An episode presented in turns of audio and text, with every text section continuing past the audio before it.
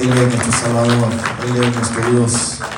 Es quien perdona todas nuestras iniquidades, que sana todas nuestras dolencias, que rescata del hoyo nuestra vida, que nos corona de favores y misericordias, el que sacia de bien tu boca, dice el salmista, de modo que te rejuvenezcas como el águila.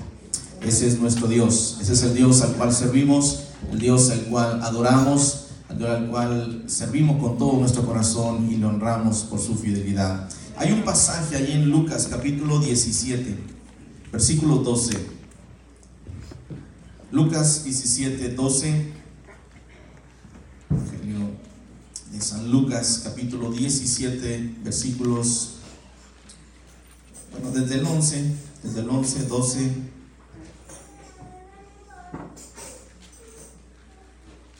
hasta el 19. Tenemos esa porción. Lucas 17, versos 11 en adelante. Dice la Biblia, y yendo Jesús a Jerusalén, pasaba entre Samaria y Galilea. Y al entrar en una aldea le salieron al encuentro diez hombres leprosos, los cuales se pararon de lejos y alzaron la voz diciendo, Jesús, Maestro, ten misericordia de nosotros. Cuando él los vio, les dijo, id, mostraos a los sacerdotes. Y aconteció que mientras iban, fueron limpiados. Entonces uno de ellos, viendo que había sido sanado, volvió glorificando a Dios a gran voz y se postró rostro en tierra a sus pies, dándole gracias. Y este era samaritano. Respondiendo Jesús dijo, ¿no son diez los que fueron limpiados? Y los nueve, ¿dónde están? No hubo quien volviese y diese gloria a Dios, sino este extranjero. Y le dijo, levántate, vete, tu fe te ha salvado. Wow. Hermoso, hermosas palabras de Jesús. No son diez los que fueron limpiados. ¿Y los nueve dónde están? No hubo quien volviese y diese gloria a Dios, sino este extranjero. Ocupe su lugar. La Biblia nos habla de este, en este pasaje, que Jesús iba de Jerusalén. Yendo Jesús a Jerusalén, dice que pasaba entre Samaria y Galilea. Samaria está al norte de la ciudad de Jerusalén, unas, millas, eh, un poquito de millas, pero Jesús dice que venía o estaba descendiendo, por decir así, eh, iba hacia Jerusalén y pasaba entre Samaria y el norte y iba a Galilea y luego pasar también a Jerusalén. Pero al entrar a una aldea, le salieron al encuentro diez hombres leprosos. La lepra, ahorita es curable, pero estamos hablando de hace más de dos mil años, la lepra no era curable. No había solución para la, enfermedad de la lepra. La lepra provocaba que la carne se, pudriera. La persona estaba viva, pero la, carne se podría, se infectaba. Eh, no podían evitar que hubiese moscas, que hubiese tipo una infección muy fuerte. La, carne eh, se hacían literalmente hoyos en, los brazos, en las piernas, donde, donde le diera la lepra. Y esta lepra eh, provocaba que gran dolor, las personas a veces hasta sus, dedos prácticamente eran carcomidos por esta, por esta lepra, eh, carcomía el hueso, la carne, músculos, todo, y a veces sus, dedos cuando deberían de ser normales se hacían más chiquitos donde, donde la, la carne era, se echaba a perder, se podría y se caía pedazos sus dedos quedaban más chiquitos de lo que, de lo que eran, no hablar de las piernas o, así. La lepra es una enfermedad terrible. Pero también la lepra es tipo de pecado, porque hace ver fea a las personas, las hace ver repulsivas, las convierte en, inmundas. En ese tiempo, estamos hablando de dos mil años atrás, como era algo contagioso también esta lepra, eh, estaban obligados los leprosos a, decir cuando eh, si alguien se acercaba, y obviamente no era una persona eh, enferma de lepra, si, por ahí iba pasando y, el leproso también iba pasando por ahí, estaba obligado a decir, inmundo, inmundo, para que la persona que estaba cerca no se acercara y se alejara más bien y no se acercara más a esa persona puesto que estaba inmunda, puesto que estaba enferma, puesto que había lepra en, e, ella.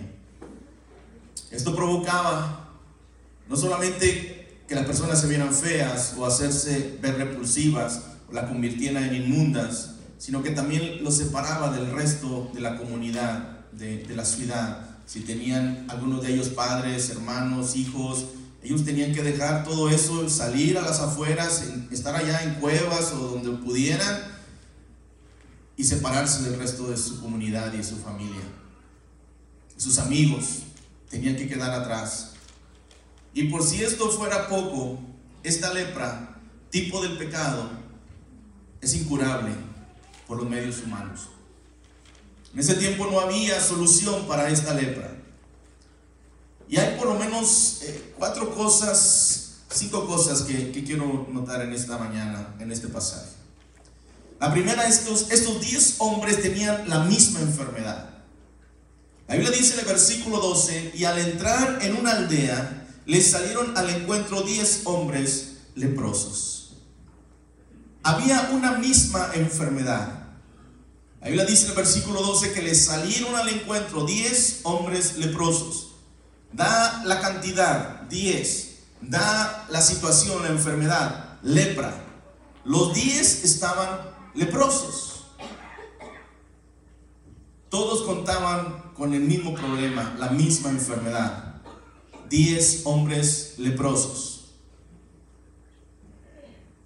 Y si decimos que la lepra es símbolo del pecado, es tipo del pecado, y hoy en nuestros días aunque podemos vernos bien. Pero también hay una enfermedad que aunque la lepra era visible, se, miraba, olía mal la persona, eh, eh, su, enfermedad, eh, su carne pudriéndose, olía mal, infectada también. Pero hoy, aunque quizá no haya esa lepra, pero la enfermedad, hay una misma enfermedad, el pecado. Y no hay pecados grandes o pequeños. Quizá hoy la gente dice, bueno, es que yo no he cometido grandes pecados, yo no he matado, yo no he eh, robado, yo no he hecho cosas así feas, pues nomás hay unas cosas pecadas. Hermano, no hay pecado grande o pequeño delante de Dios. En Adán todos somos pecadores. En Adán todos hemos pecado, somos descendientes de Adán, todos hemos pecado. Y la Biblia dice en Romanos 3:23, por cuanto todos pecaron y están destituidos de la gloria de Dios. Todos tenemos una misma enfermedad, la enfermedad del pecado. Ese tiempo dice que le salieron al encuentro 10 hombres leprosos. Había una misma enfermedad, la lepra. Y hoy esta misma enfermedad, llamada pecado, está regada por toda la humanidad, por todas las personas estamos, no estamos exentos a, tener esta enfermedad, el, pecado. Pero así como en ese tiempo ellos tenían que reconocer su situación, el problema es que hoy la gente no quiere reconocer su situación. Empezamos con argumentos como es que yo no he pecado mucho, yo he pecado poco, no he hecho cosas grandes, malas, he hecho cositas pequeñas, pero, pero Dios como quiera me ama aunque no le sirva, aunque no acepte a Jesús, aunque no acepte su sacrificio, aunque no me importe lo que Jesús hizo en la cruz, pero yo creo que Dios todavía me ama y porque no he pecado gran cosas, no he pecado cosas pequeñas. Si no has aceptado a Jesús en tu corazón, estás cometiendo el mayor de los pecados y el mayor de los errores, despreciar el sacrificio de Jesús, despreciar la sangre preciosa de Jesús que te limpia de todo pecado y estás enfermo de pecado. Quizá ya no tiene la lepra como en ese tiempo, pero hay otra enfermedad quizás más peor que la lepra y esa enfermedad se llama pecado. Y la Biblia dice que por cuanto todos pecaron y están destituidos de la gloria de Dios. La segunda cosa que notamos aquí, no solo es que había la misma enfermedad, sino que había la misma distancia. La Biblia dice ahí en el versículo 12 que cuando salen estos diez hombres leprosos, dice, los cuales se pararon de lejos. Ellos sabían que no podían estar cerca de las personas sanas. Ellos sabían que no podían estar cerca de las personas que, que no estaban enfermas de lepra. Por lo tanto dice que se pararon a la misma distancia. ¿Cuál era esa distancia? Lejos. Ellos sabían que si ellos estaban enfermos de lepra y no decían nada y se acercaban a una persona que estuviese sana, y si esa persona, eh, ya cuando estaban cerca, se daba cuenta de la condición de esta persona, tenía la autoridad, tenía el derecho y nadie le iba a reprochar nada si agarraba piedras y los mataba a pedradas a estos leprosos. Y nadie iba a reclamar, nadie iba a decirle que era un homicidio que tenía que pagar por esa situación. Ellos lo sabían. Por eso dice que ellos se pararon de lejos. Había una misma distancia. Se pararon de lejos. No solamente compartían la misma enfermedad, la lepra, sino que también había una misma distancia. Esto es, los diez se pararon allá lejos. ¿Sabe, hermano, que el pecado tiene al hombre alejado de Dios? Así como la lepra provocaba que estos leprosos estuviesen por allá separados y, tenían que estar parados de lejos y ser lejos de las personas eh, que estuvieran sanas, el pecado también aleja al hombre, a las personas, se aleja de Dios.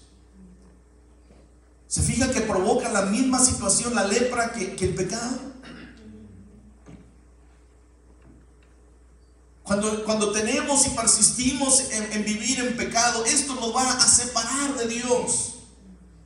Directa o indirectamente tenemos que eh, eh, separarnos de Dios. Por eso, dice que ellos se pararon de lejos porque el pecado tiene el mismo efecto que esta lepra. Provoca que el hombre esté alejado de Dios. Y la Biblia dice que por cuanto no hay justo, ni aún uno, no hay justicia en nosotros. Y la lepra y el pecado igualmente nos separa de Dios. Dios ama al pecador, pero aborrece el pecado. Dios ama al pecador, pero aborrece el pecado.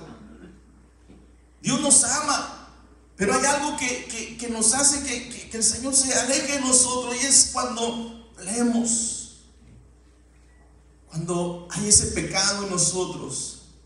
Eso solamente va a provocar el hombre tiene que alejarse de Dios.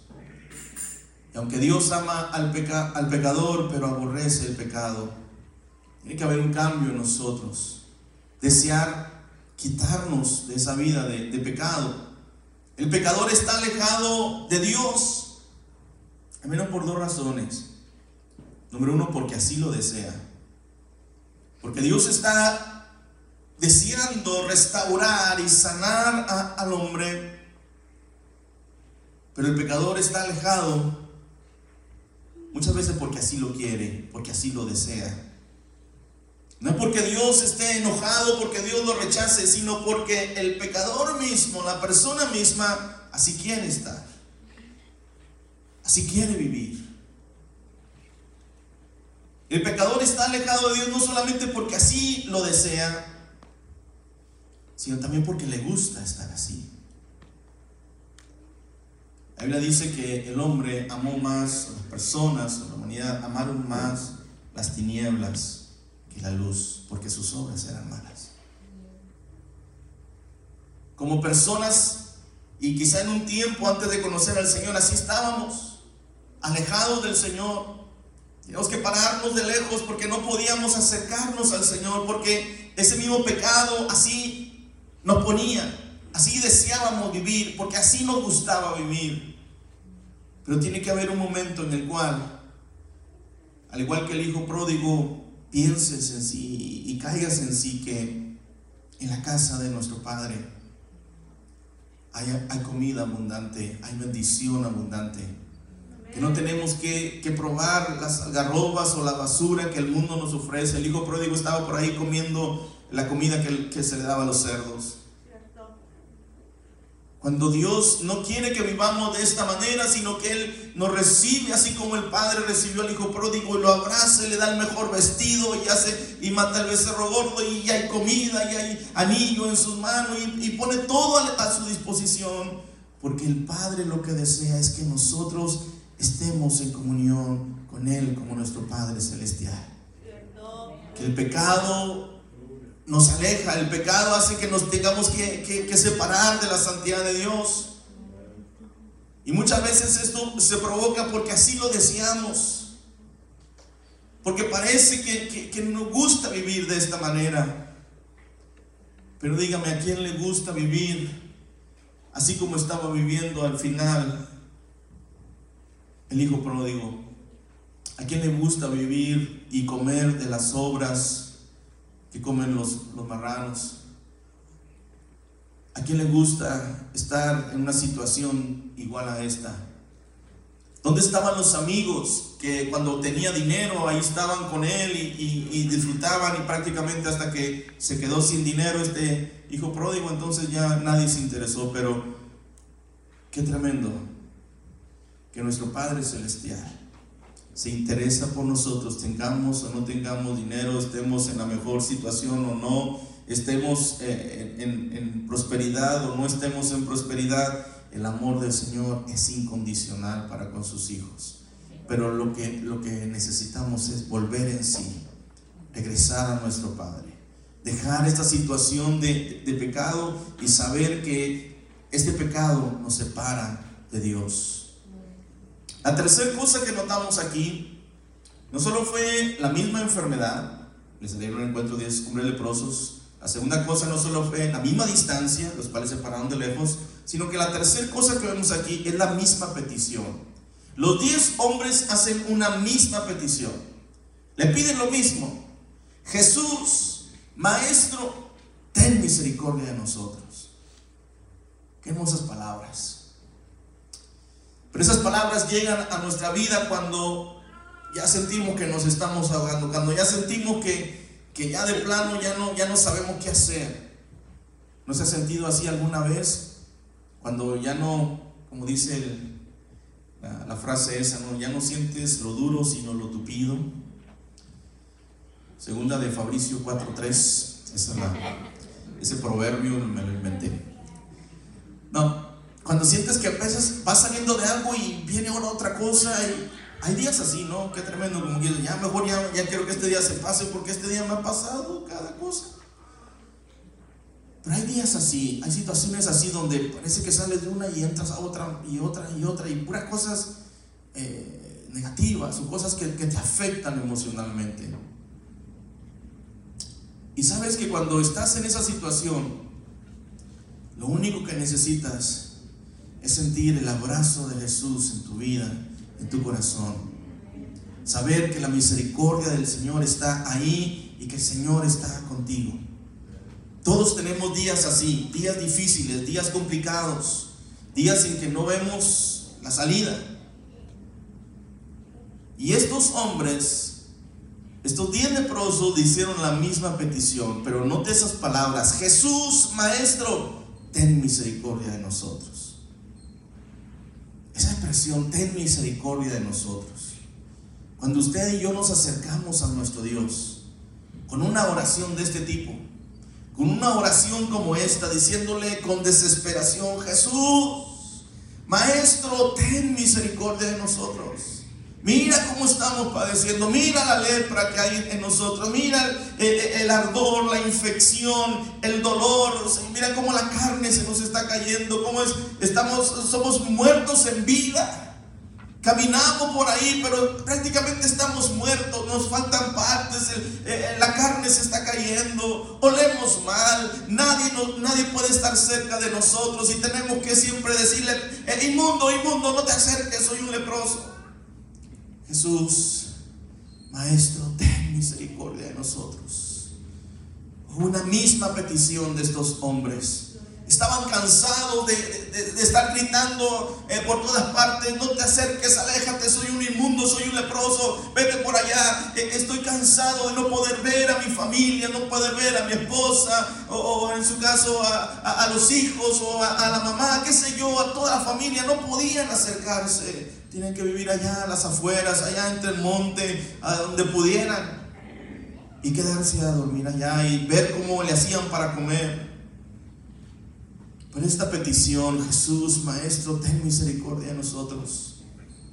Entre estos leprosos, la condición de algunos quizá era peor que la de otros. No nos dice si unos tenían más llagas que otros. No dice si unos habían perdido parte de su cuerpo más que otros. No sabemos eso. Pero sí tenían lepra. Quizá unos más enfermos de lepra, otros menos enfermos. Unos con más llagas, otros con menos llagas. No lo sé. Pero había una misma petición, Jesús, Maestro, ten misericordia de nosotros. Quizá unos habían perdido más de sí que otros.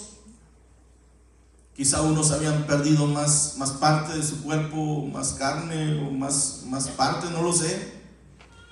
Pero todos necesitaban la misma cura.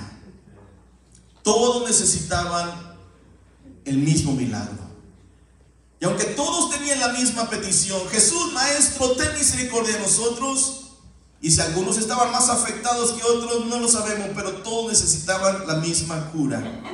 Todos necesitaban el mismo milagro.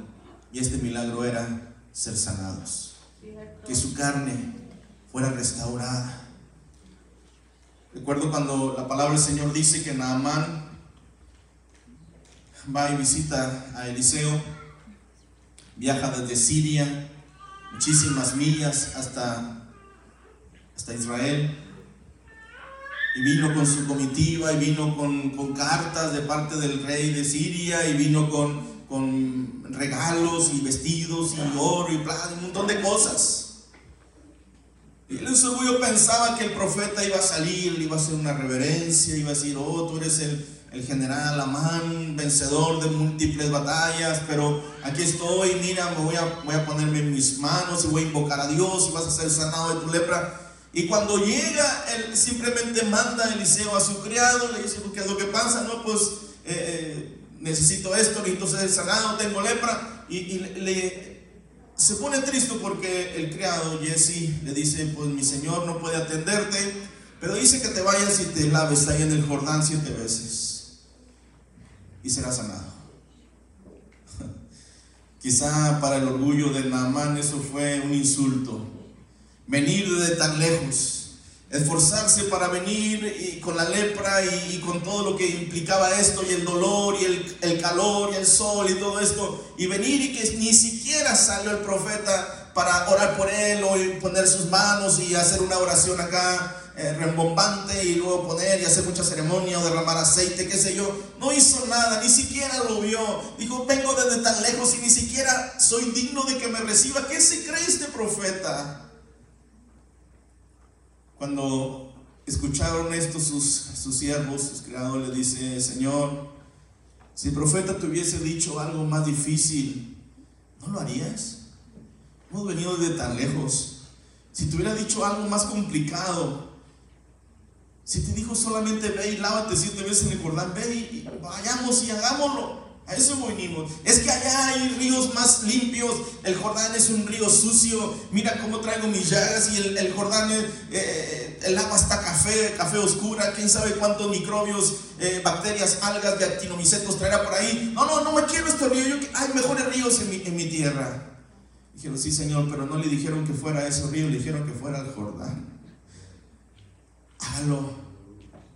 Y la Biblia dice que cuando va y se mete y se sumerge la primera vez, la carne estaba igual, la segunda, la tercera, quizá en su mente diría, e, e, esto no tiene sentido, el agua está sucia, me voy a infectar más estas heridas, batallé para estarlas eh, limpiando para que no se me infectara, para que no, no hubiera problemas con la carne que, se está cayendo a, pedazos, está podrida, huele mal y estas aguas están cochinas, están sucias, eh, esto no, no, tiene sentido, yo no lo voy a hacer. Y quizá la cuarta vez, la quinta vez, la sexta vez, y miren, ya ves, ustedes se equivocaron, sigo estando leprosos, el problema sigue igual. Quizá los siervos dijeron, Señor, le falta una, solamente una más y veamos qué es lo que pasa. El profeta lo dijo, creamos. Y cuando se sumerge la séptima vez y luego se levanta. Y la Biblia dice que su piel, cuando sale la séptima vez de entre el agua, su piel había sido restaurada como la piel de un niño, como la piel de un bebé. Ese es el Dios al cual nosotros servimos. Ese es el Dios de milagros. Ese es el Dios de misericordia. Cada vez que cargo a, a, a Derek y le agarro su panza, dura, dura y grandota, y, y le sobo la panza y, y, y, siento lo suavecito de su piel. Y me acuerdo de este, de este pasaje cuando dice la palabra que en Naamán su piel fue restaurada como niño de un bebé. Y uno, uno se pasa, pásese la mano así sobre su piel.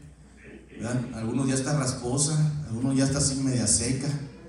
Pero verdad que si le pasa la, la mano a un bebé, su pancita o así, está suavecita, suavecita la, la piel. Está nuevo, está nuevecito, está nuevecito el bebé, ¿verdad? Su carne, su piel está, está tiernita, suavecita. Ya nuestra piel ya ya de treinta y tantos, bueno, ya en mi caso de cincuenta y tantos y cincuenta y corre, pues ya no está tan suavecita, ¿verdad? Y que no se ría, pues la suya tampoco ya no está tan suave, ya no está como, ya no es un bebé tampoco. Y la carne se empieza a envejecer y no, no digamos cuando llegamos a los 70, a los setenta y tantos, ya, ya la carne ya está medio, media curiosa. Ya ni con una planchadita ¿verdad? ya no se endereza esa, esas arrugas, ya no salen, ni con plancha. Pero la de un bebé, es una piel, la, la, la, ya tenía años yo que no, desde que mis hijas estaban chiquitas y, y la, tocaba así, su piel suave, pero ya. Y ahora que toco a Derek y le sobo la panza ahí, la panza, panza dura, dura, dura que tiene grande, y, se le sobe, ah, qué suavecita está su piel. Y siempre me acuerdo de, de Naamán, que dice la Biblia que, que cuando sale la séptima vez su piel era como la de un niño la de un bebé, suavecita, quizás de color rosita, bien, bien, bien clarita, bien suavecita. Y eso pasó porque él obedeció lo que el profeta le había dicho. Porque era imposible que, que, esa piel llena de llagas, llena eh, podrida, llena de, de, tantas cosas, quizás él se trató de poner ahí eh, algunas plastas, algo para que calmar el dolor, el ardor. Quizás eso más provocaba que se quemara su piel o, ya dañada por todo lo, que la lepra había provocado. Y ahora que se toca, los brazos se tocan y, y está suave como la piel de un bebé. Esto implica que nuestro Dios es un Dios de milagros, nuestro Dios es un Dios poderoso. Nuestro Dios es un Dios que hace milagros hoy y siempre. En aquel tiempo, hoy también. Él nos limpia aún de la lepra del pecado.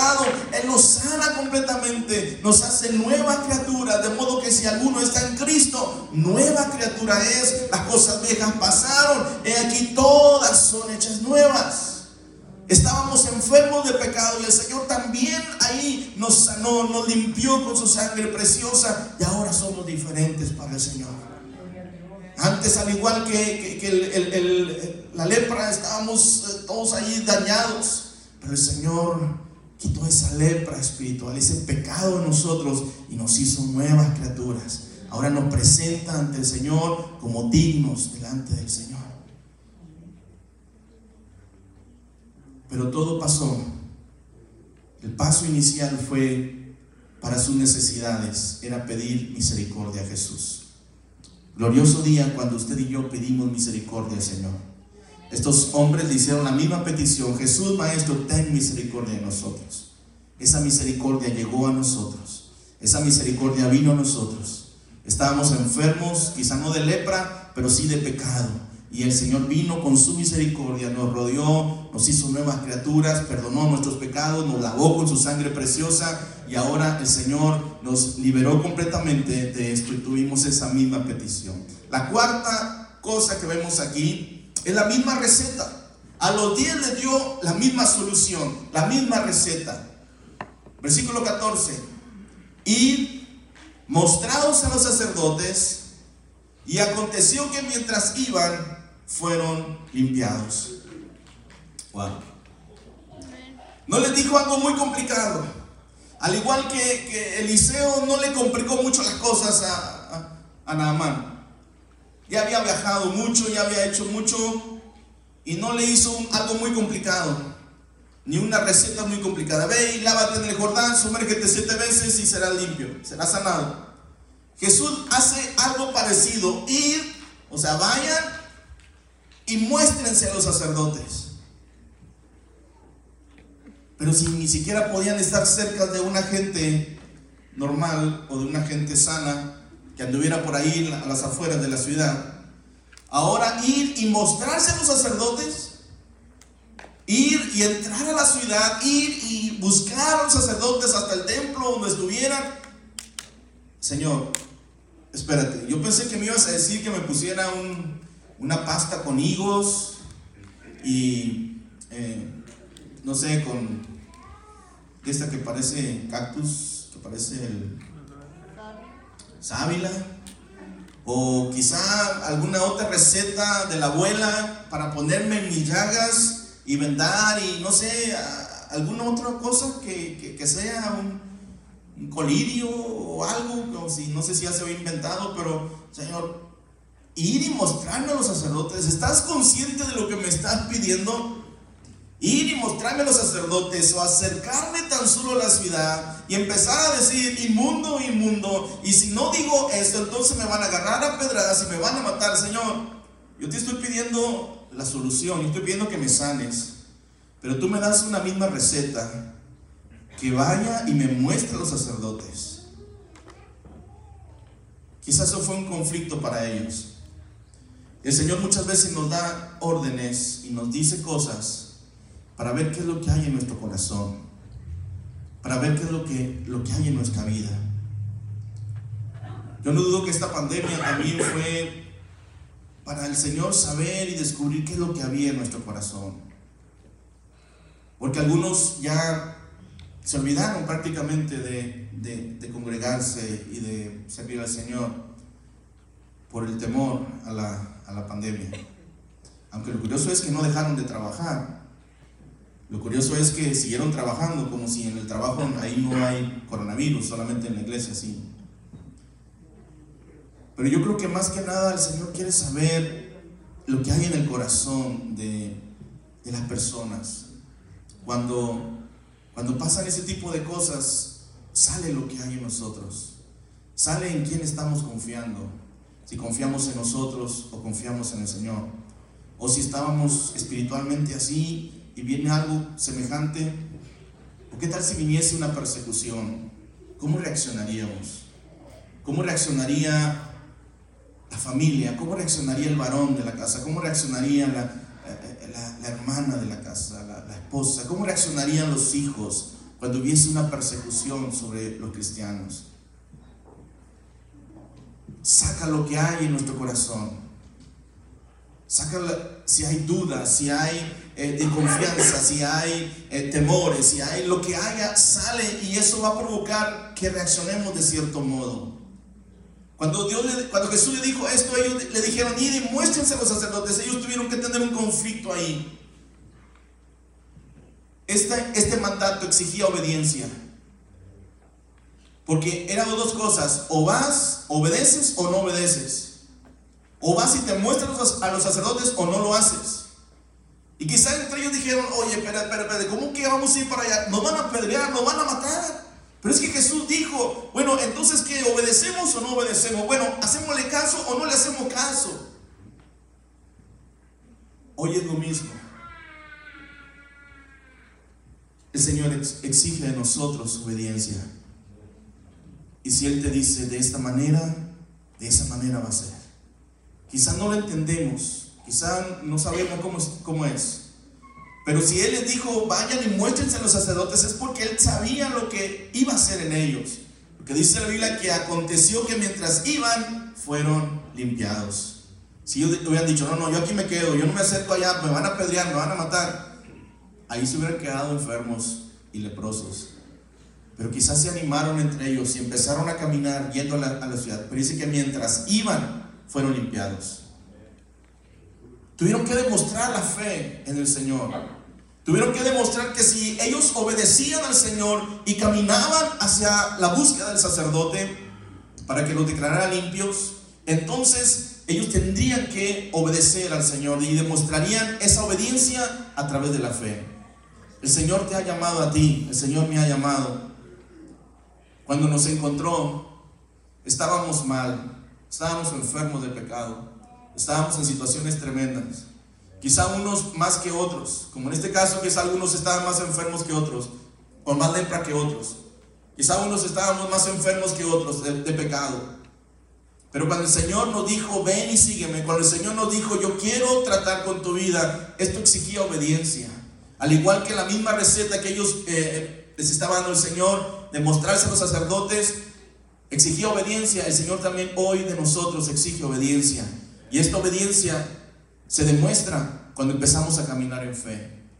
Cuando empezamos a decir, Señor, no, no, sé lo que, lo que tú vas a hacer, pero si tú me dices que lo haga de esta manera, tu palabra me dice que camine de esta manera, voy a caminar hacia tus propósitos, voy a caminar hacia lo que tú tienes establecido, Señor, y voy a demostrar mi fe caminando y siguiéndote en fe. Así como Abraham, que no sabía hacia dónde, Señor, o de qué manera tú ibas a, a, a, bendecirle, Señor, pero él empezó a salir de su casa, de su tierra, de su parentela, y empezó a caminar en fe. Y fue reconocido como el Padre de la fe. Señor, yo quiero caminar en obediencia. Señor, yo quiero caminar en fe. Señor, yo quiero obedecerte. Aleluya. Si tú me dices, ve y muéstrate aquí, ve y haz esto, ve y haz lo otro, ve y sígueme, si tú me dices que cargue mi cruz cada día y que te siga, Señor, yo voy a obedecerte. Y voy a demostrar mi fe, no quedándome con la cruz ahí, sino caminando cada día y mostrando mi fe en ti. Esta obediencia los libertaría de sus complejos y de sus temores. Estos leprosos tuvieron que, que que obedecer al Señor y librarse de esos complejos y temores, complejos de que la gente siempre los miraba como, como cosas, como apestados, como personas que no eran nada. Eh, los temores de que alguien los fuera a encontrar y, y, por simplemente estar cerca lo fueran a apedrear y estar siempre declarando eh, eh, eh, inmundo, inmundo. ¿Quién se va a sentir bien si siempre que pasa alguien tú te vas a sentir y vas a decir soy un inmundo, aléjate, puedo contagiarte, hazte para allá? El Señor quiso libertarlos de todo esto. Los libertaría de sus complejos y de sus temores. Mientras que ellos iban y obedecían, este mandato exigía obediencia, ellos tenían que demostrarlo caminando en fe. Una vez que el Señor te ha salvado, una vez que, que tú has, te has reconciliado con el Señor, ahora empieza a caminar en fe. Ahora empieza a demostrar que Cristo vive en ti, que el Señor tiene poder para ayudarte, para sostenerte, para fortalecerte en cualquier situación que estés pasando. Demuestra tu fe en el Señor, caminando en obediencia en los mandamientos que el Señor te ha, puesto y nos ha puesto a cada uno de nosotros. Y quinto lugar, quinta cosa que, que ocurre aquí, termino. Aunque hubo la misma enfermedad, número uno, número dos, la misma distancia, número tres, la misma petición, Número cuatro, la misma receta y mostrar a los sacerdotes. La quinta cosa que vemos aquí es que no hubo la misma gratitud. Todo lo demás fue igual. Todo fue igual. La misma enfermedad, leprosos. La misma distancia, separaron del eco. La misma petición, Jesús Maestro, ten misericordia de nosotros. La misma receta, vayan y muéstrense a los sacerdotes. Pero la quinta cosa que vemos aquí es que no hubo la misma gratitud. Qué tremendo que hay algunos que son muy agradecidos con el Señor, pero hay otros que no son tan agradecidos. Dice la Biblia en el versículo 15, ahí mismo, en Lucas 17, 15, dice, entonces uno de ellos, viendo que había sido sanado, volvió glorificando a Dios a gran voz. me llama la atención esa parte, a gran voz. No vino diciendo, oh Señor, gracias. Gracias Señor, yo fui sanado. Gloria a Dios, amén, aleluya. No vino así. La Biblia dice que cuando él fue sanado, quizá cuando iban caminando para ver al sacerdote, oye, oye, mira, ya estamos sanados, sí, yo también. Y mientras que los demás corrieron para ir y hacer el, sacrificio de, purificación, de que ya estaban sanados y que el sacerdote viera y checara, no está sano, ya puede regresar a tu casa. Mientras que todos hicieron eso, solamente uno, cuando vio que había sido sanado, dice que volvió glorificando a Dios a gran voz. A gran voz. Porque lo que Dios había hecho, lo que Jesús había hecho, no era cualquier cosa lo había sanado, ya no tenía que andar allá eh, por el monte escondiéndose, ya no tenía que estar acomplejado, ya no tenía que estar con temor, ahora podía regresar a ver a su familia, podía regresar a ver a su esposa, a sus hijos, a su mamá, qué sé yo, a, los que estaban en casa, y ya no había problema, habían sido sanados, por lo tanto lo que Dios había hecho, lo que Jesús había hecho no era cualquier cosa, por lo tanto había que compensar eso y no iba a decirle, gracias Señor por lo que hiciste, a amén, ya me voy para mi casa. No, dice que a gran voz llegó diciendo, gracias Señor. Glorificaba a Dios a gran voz. Decía, Señor, gracias, me has sanado. Gracias Señor, porque tu misericordia me ha cubierto. Ahora tu misericordia está sobre mí. Puedo ver a mi familia. Gracias Señor, a gran voz. ¿Cuántas veces el Señor ha hecho cosas tremendas en nosotros y nosotros hay como una vocecita ahí que ni se escucha lo que le decimos a Él? Este hombre glorificaba a Dios a gran voz. Gracias Señor, gracias Señor. Cuando el Señor ha hecho grandes cosas, no te limites a un simple gracias Señor. Sea agradecido, pero un agradecido de todo corazón. Nunca olvides lo que el Señor ha hecho. Nunca olvides lo que el Señor ha hecho. Y cada vez que tengas oportunidad, proclama, comparte lo que Dios ha hecho contigo. Cuando aquel endemoniado gadareno fue libertado, liberado de esos demonios y esa legión que eran muchos, y cuando él quiere seguir a Jesús, Jesús le dice, no, vete a tu casa, a los tuyos, y cuéntales cuán grandes cosas el Señor ha hecho contigo. Y este hombre fue y habló la palabra, habló lo que el Señor había hecho. Que lo que el Señor ha hecho en nosotros podamos compartirlo, podamos proclamarlo a gran voz, con todos los que sean eh, posible. De diez leprosos, hermano, solo uno regresó a dar gracias. O sea que no había la misma gratitud en los diez. Porque nueve se olvidaron del gran milagro que Dios había hecho. Y solamente uno volvió. Nueve eran aparentemente judíos y uno extranjero, por lo que dice el versículo 18, dice que era samaritano. Los samaritanos eran una mezcla de, sirios con, con judíos, con hebreos. Pero los judíos, 100% judíos, despreciaban a los samaritanos porque ella era una mezcla ahí, ya no eran 100% hebreos. De modo que los samaritanos eran siempre despreciados o tomados en poco. No vimos alguna clase, vimos que aunque, aunque Samaria tenían que pasar ahí para ir a, Galilea, eh, ellos preferían a veces cruzar el Jordán y luego subir acá por el desierto de Moab hasta subir a, a Galilea, en vez de agarrarlo todo cerquita, derecho, pero por no pasar por Samaria, hacían más rodeo de varios días de camino por tal de no ni siquiera pasar por el territorio de Samaria. Así era el, el rechazo que los judíos y los hebreos tenían hacia los samaritanos. Pues fíjense que lo curioso es que nueve eran judíos, nueve eran hebreos, y el único que regresó fue el samaritano. De los diez leprosos, solo uno regresó a dar gracias. De los diez leprosos solo uno mostró gratitud, porque no hubo la misma gratitud en, todos. Nueve eran judíos, nueve eran del pueblo de, Israel, y solamente el que regresó fue el extranjero, el samaritano. Hay más personas que son mal agradecidas con Jesús que las que son agradecidas. ¿Está de acuerdo conmigo? Muchas veces hay más personas que son mal agradecidas, que no agradecen al Señor todo lo que el Señor ha hecho. Hay veces más que son mal agradecidas que los que sí son agradecidos. En este caso, nueve no le agradecieron al Señor y solamente uno fue el que regresó a dar gracias. De ahí que el Señor le dice que no fueron diez los que fueron sanados. ¿Por qué? Nomás regresó uno. ¿Que no eran diez? Ahí lo dice en el versículo 17. Respondiendo Jesús dijo, ¿no son diez los que fueron limpiados? ¿Y los nueve, dónde están? Buena pregunta, ¿dónde están los nueve?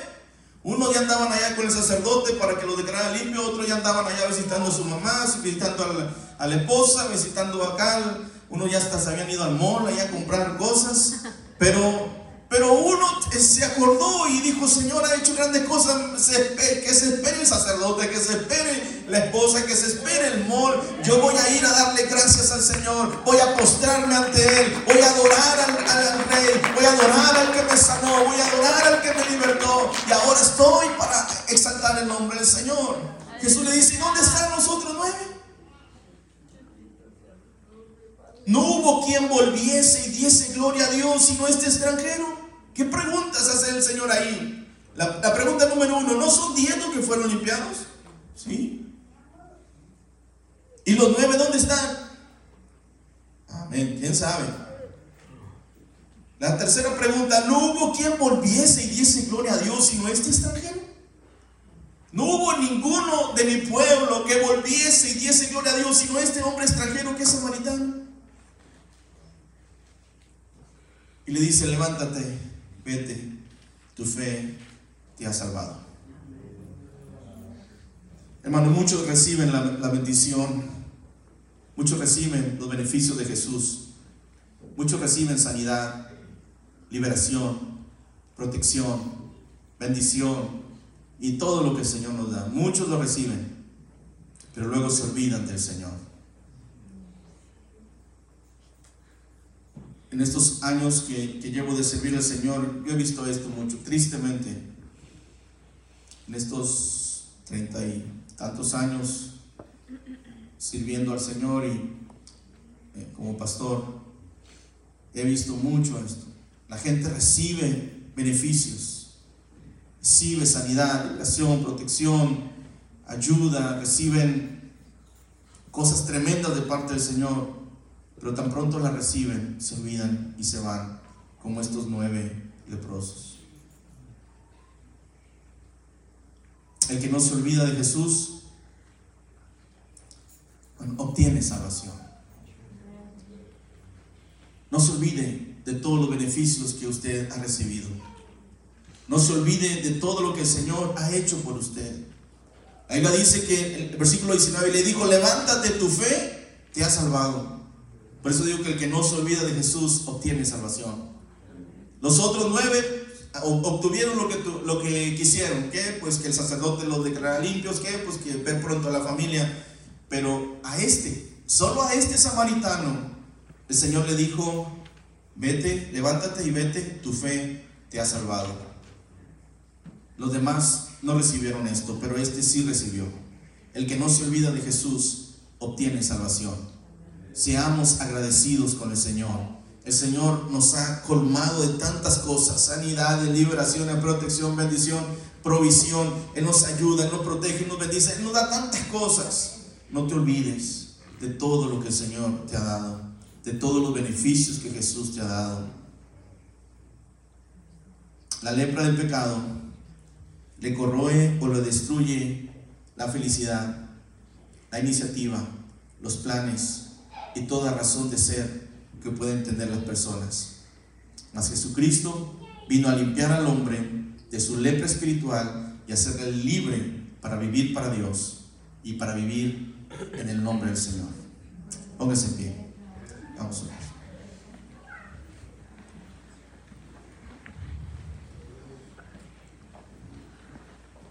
Vamos a orar al Señor. Vamos a decirle, Señor, aquí está mi vida, Señor. Aquí está, Señor, mi corazón. Aquí estoy, Señor, y quiero adorarte. Señor, así como estos hombres, Señor, tenían la misma enfermedad, también había la misma distancia, se separaron de lejos. Así cuando he estado, Señor, apartado de ti, el pecado, Señor, me separa. Pero, Señor, ellos tuvieron la misma petición. Jesús, Maestro, ten misericordia de nosotros. Que esa misericordia de Jesús sea sobre nuestras vidas, sea sobre nuestros corazones. Voy a invitar a los hermanos del grupo que pasen, por favor, y se invito para que tengan un coro de adoración y yo voy a invitarle para que vengamos ante el Señor, vengamos ante Él reconociendo nuestra necesidad. La receta que el Señor le dio es ir y muéstrense a los sacerdotes. Tenían que caminar, tenían que hacer algo, tenían que moverse en fe. El Señor nos ha llamado y nos ha dicho, ven y sígueme. El que me sigue no andará en tinieblas, sino que tendrá la luz de la vida. El Señor te dice, sígueme. Voy a invitarte para que vengas a este altar,